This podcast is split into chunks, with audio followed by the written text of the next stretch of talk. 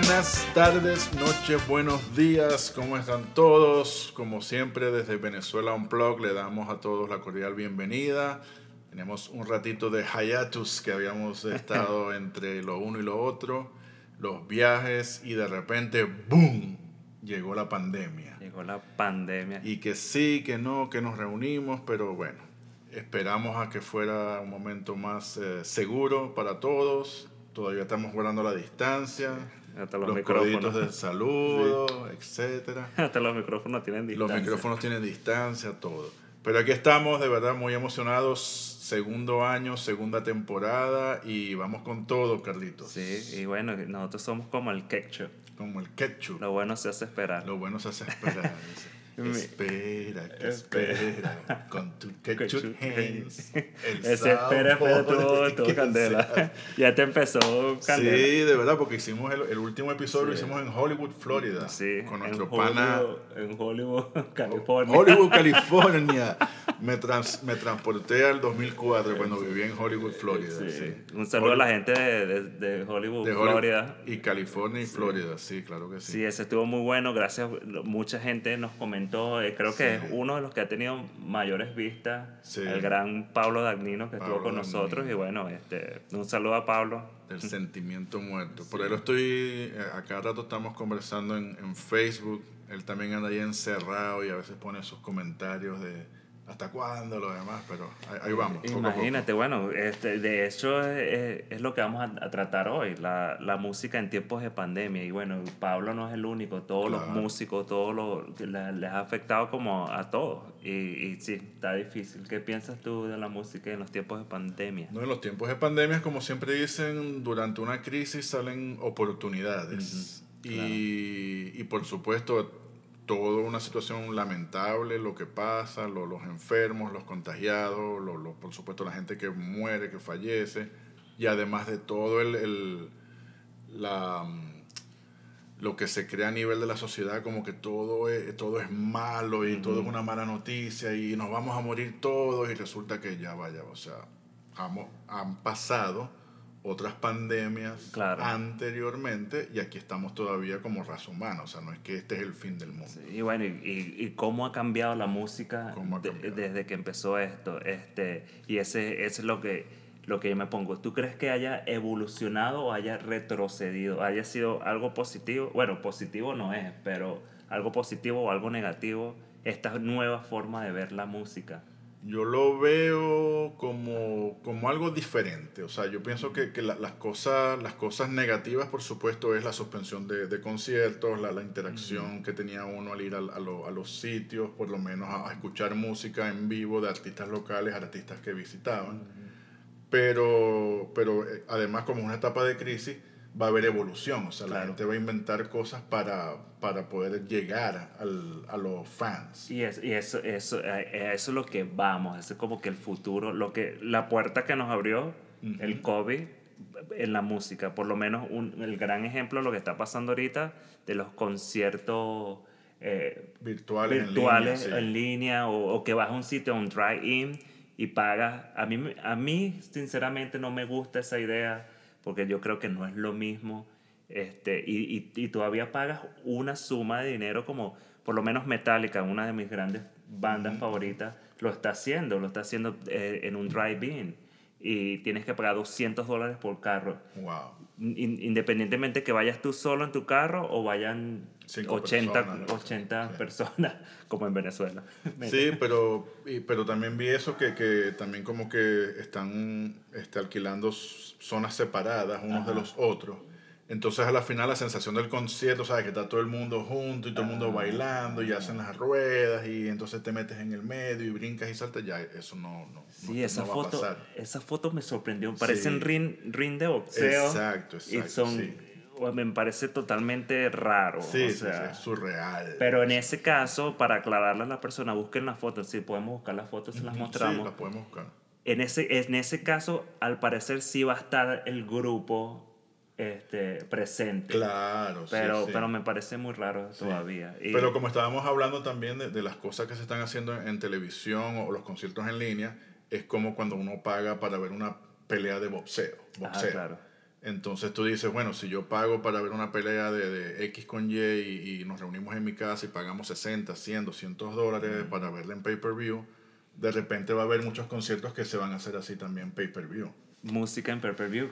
Que, que, esto sería gran oportunidad para NTV de rescatar la, la, la parte musical. Exacto. Imagínate. En vez de puro sí, pero, reality shows. Sí. Yo, yo, me imagino ahora pagar por un unplug sería rarísimo. Exacto, a mí, bueno, sí. Lo pagabas cuando sí, comprabas el disco. Sí, pero yo pienso que la gente igual va a pagar por la primicia de que, mira, yo estuve viéndolo, como cuando la gente dice, no, yo no voy a esperar a ver quién gana la pelea Ah. de boxeo, yo voy a ver la pelea en Ah, vivo. claro. Entonces, Wow. probablemente haya gente que sí, Sí, va, va- sí. va a haber mercado, hay mercado para Yo creo que todo. sí trae sus contras y sus pros. Otra cosa que yo, yo no sé si lo veo en contra o en pro. Yo lo veo en, en, eh, pro, es que estuve leyendo de que ahora lo, lo- los músicos van a ser empujados a vender álbumes de Claro. nuevo. Sí. Alguna forma de, de, de- Yo sé que el músico necesita hacer dinero y, y que forma más bonita, porque puedes com- com- comprar online, Sí. pero van a hacer una forma de que te lleve como una edición especial a tu casa, que tú te sientas que estás apoyando al artista y el artista te está agradeciendo por tu Sí, apoyo. Sí.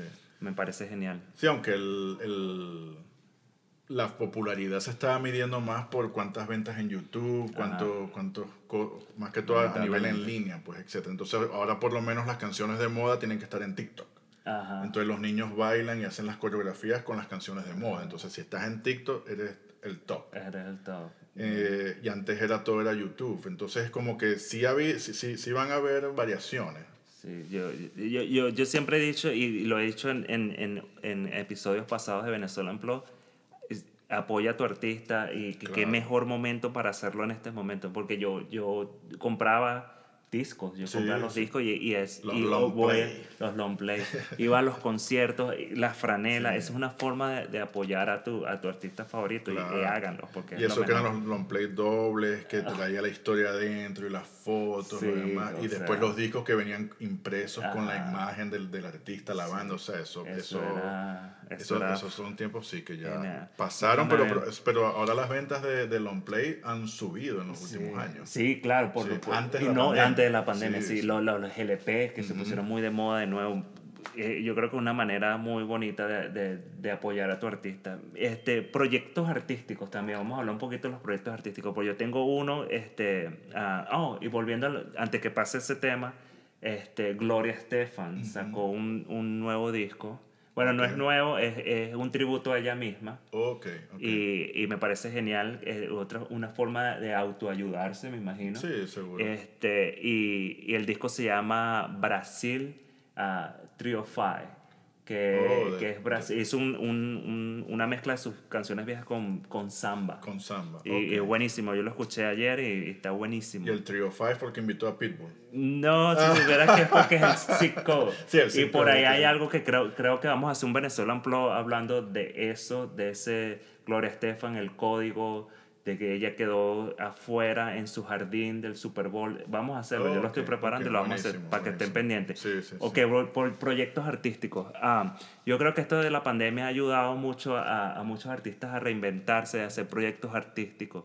Uno que me gustó mucho y lo estaba apoyando y lo estaba este, ah, Vox Popular a todo el mundo Corriendo es, la voz. es el de el de Billy Joe Armstrong. Que en este momento de pandemia ellos, ellos tienen un estudio, así como tienes tú, igualito. Este, Igualito. igualito. 300 pies más. Él y, sus dos, sí, él y sus dos hijos este, decidieron sacar canciones de los 80. Oh, buenísimo. Y, y- y hicieron una que la, no sé cómo salió al aire, pero salió rodando por todas las emisoras, que es la de uh, uh, I Think We're Alone Now, Ujú, by Tiffany, de los 80. Oh, I think ok, we're guau. alone Ajá, now. ajá, exacto. Es un boom, o sea, fue buenísimo. Entonces ahora ellos van a tener su, su disco Su disco. con canciones de los 80, pero es Billy Joe Armstrong, el chamo del, eh, ah, de Green Day, ujú. con sus dos hijos y lo van a vender así como hacíamos referencia temprano. Sí. Y, No, y, volviendo, y volviendo a los conciertos en línea, eh, también se, hemos, o sea, yo por lo menos he descubierto muchísimas bandas caseras que están haciendo conciertos en Facebook, en Instagram, y dice, wow, o sea, qué talento. Hay por lo menos unos chamos en, en, en Texas que Texas, Texas Soul Beats. Véanlo. Son. Son tres, creo que son cuatro, cuatro, cuatro chamitos. Bajista, guitarrista, baterista y tecladista. Lo máximo. Y todo familia, familia Martínez. Y es una cosa impresionante, impresionante. o sea, y, y, y al principio se conectaban mil personas, ahora son cien mil personas. es una Wow, cosa sí, loca, eh, una cosa loca. Pero los, son demasiado talentosos. Una de las cosas que está pasando con estos proyectos es que mucha gente es- está, ah, se está reencontrando con la música. Y ahora puedes ver que músicos, niños que saben tocar música, valga la redundancia, tienen ese talento y te está sonando de una, fan- de una manera diferente porque te acostumbraste a un beat, a un electrónico, Exacto. que cuando, cuando escuchas la música natural, Claro, claro. es como si estuvieras escuchando algo muy nuevo Sí, y es totalmente viejo. Este, ¿Qué más tenemos por ahí? Este, Bueno, tenemos tiempo, mira. Tenemos tiempo, tenemos Sí, tiempito. Tenemos, tenemos ya a punto de terminar Ah, para... sí. sí. Bueno, bueno y, y- eso, bueno, volviendo a lo que Venezuela Unplugged está volviendo a la- a las andadas, síganos, este, lo mismo de antes, este, cuéntenos, pasen los chismes a sus amigos, este, y, y- Sí, lo mismo. Facebook, Instagram, YouTube y de vez en cuando, bueno, haremos un live para, Sí. para que la gente se conecte y interactuar con todos ustedes. Como siempre, muchísimas gracias con el apoyo, el apoyo que nos han dado el año pasado durante los primer, la primera temporada. Esta temporada, bueno, está comenzando un poco tarde en el año, pero todos sabemos que hay 2020, razones. Todo empezó, Todo empezó tarde. tarde. 2020. Todavía estamos, esto es, el- es como el primero de enero. Sí.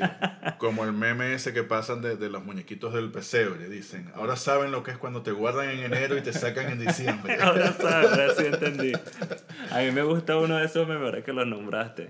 Este, hay un, es un pesebre y, y hay un negrito que está bailando, como pareciera que estuviera bailando tambor, Ok, pero ajá. se parece a Will Smith. ¿No Ok, lo has visto? no, no lo he visto. es buenísimo, yo lo busqué, te lo, voy a- Ok, te lo voy a... Entonces, bueno, mi gente, se les quiere. Un abrazo Gracias. grande. Recuerden, Venezuela Unplug. José Ferrer, un servidor. Carlos Pacheco. Y esto fue Venezuela Unplugged Season 2. Wow. Episodio 1, segunda temporada. Gracias.